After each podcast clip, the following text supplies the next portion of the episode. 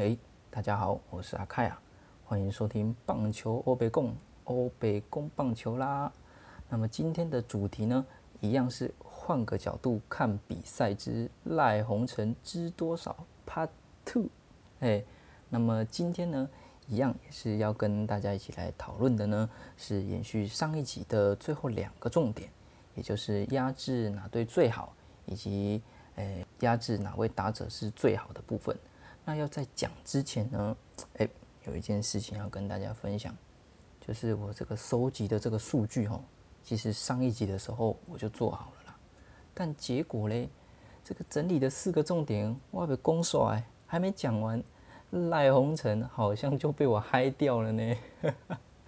希望赖鸿成的球迷不要打我哎。那今天的数据呢？诶，有及时更新，也就是昨天九月二十九号的成绩。那么今天呢，最后也会跟大家来分享有关赖鸿成的冷知识吗？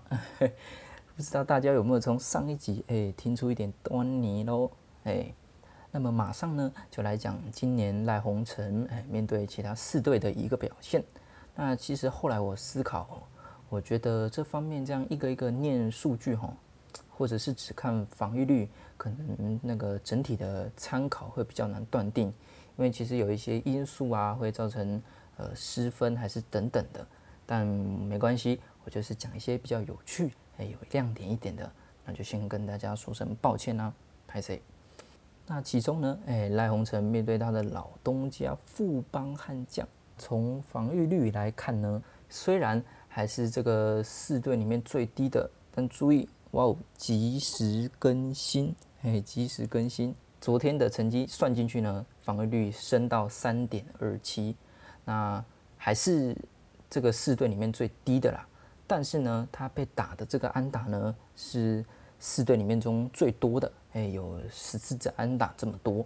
那面对到统一师的防御率呢，是最高有五点四零啊，被打九支安打有一轰，那有六分的失分，而这六分的失分呢，有五分是自责分。那另外一个比较有趣的呢，是对上魏全龙，哎，他有三项之最，哎，那是哪三项呢？保送最多六次，安打最少五支，啊，以及三振最多十 K，我喜欢弄啊那样，对魏全龙是怎么一回事啊？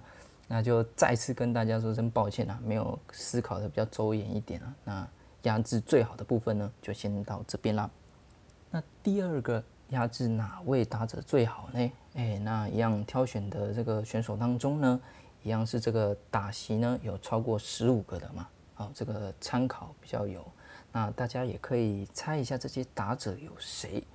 嗯，我个人觉得这个赖鸿成压制的打者呢，大家可能比较难想象得到，因为都是这个各队的强棒啊。那就一样，从中信兄弟开始，中信兄弟中被压制的是。詹皇、詹子贤，还有周董、周思齐啦，哎，不知道大家有没有猜到啦？那其中呢，詹子贤有二十五个打席，五支安打，一轰，但吞下了四 K，打击率比起这个全队大部分的这个两成八，还有两成九，有一点落差，打击率只有两成零八，哎，差点不到两成哦。那再来是这个周思齐。那有七十二个打席，十三支安打，有两轰，但有十二次保送这么多。不过这个对战的这个打席比较多一点，所以其实整体算下来呢，打击率也只有两成二。那这是中信兄弟中面对赖鸿成哎被压制的两位打者。再来呢是魏群龙，那这个应该也可以算在中信兄弟里面吧？那大家应该就有想到了。那就是吴东荣啦，那他有十九个打席，只有两支安打，两次保送，哎，这个打击率只有一乘三三，我往是用假西西啊。那再来呢，统一嘞，哎，统一呢有没有猜到哦？那就是苏志杰还有吴杰瑞啦。那苏志杰呢有三十七个打席，只有八支安打，但是有两轰，三次的保送。不过也吞了八 K，打击率呢只有两成三五。那吴杰瑞呢有十六个打席，那只有两支安打，吞了四 K，打击率哦，是我挑中当中呢最低的，只有一乘二五啊，比这个吴东龙、柯卡灿被压制的还要更死啊。那再来嘞，乐天桃园，这个哦，我只能说啊，你们不能说我这样不负责任啊，但是我真的找不到啊。所以在这个乐天桃园呢，哎，我们就算重缺好了。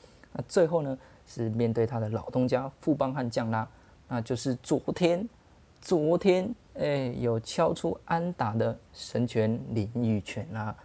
神拳一定想说，哎，全队面对赖鸿成的打击率不喝没关系，我来谈，哦，我来谈。七次的打席呢，两支安打，加上昨天那一支两支安打。那吞了两 K，打击率有上升到两成五哦。那么就不知道大家有没有猜到啦？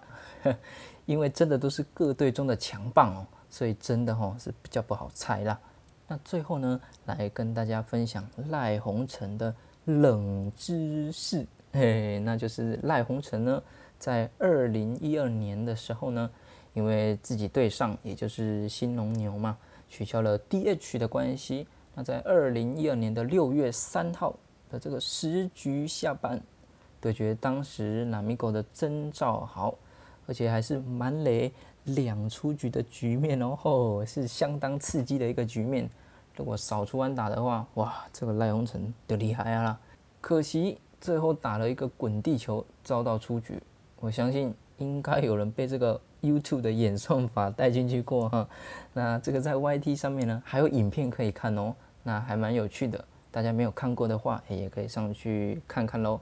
那今天呢，赖鸿成知多少就到这边啦。啊，预告一下，哎，下次的一个主题呢，应该会为大家带来哎这个有关乐天桃园的这个进攻状况啦。那就请敬请期待，下次见，拜拜。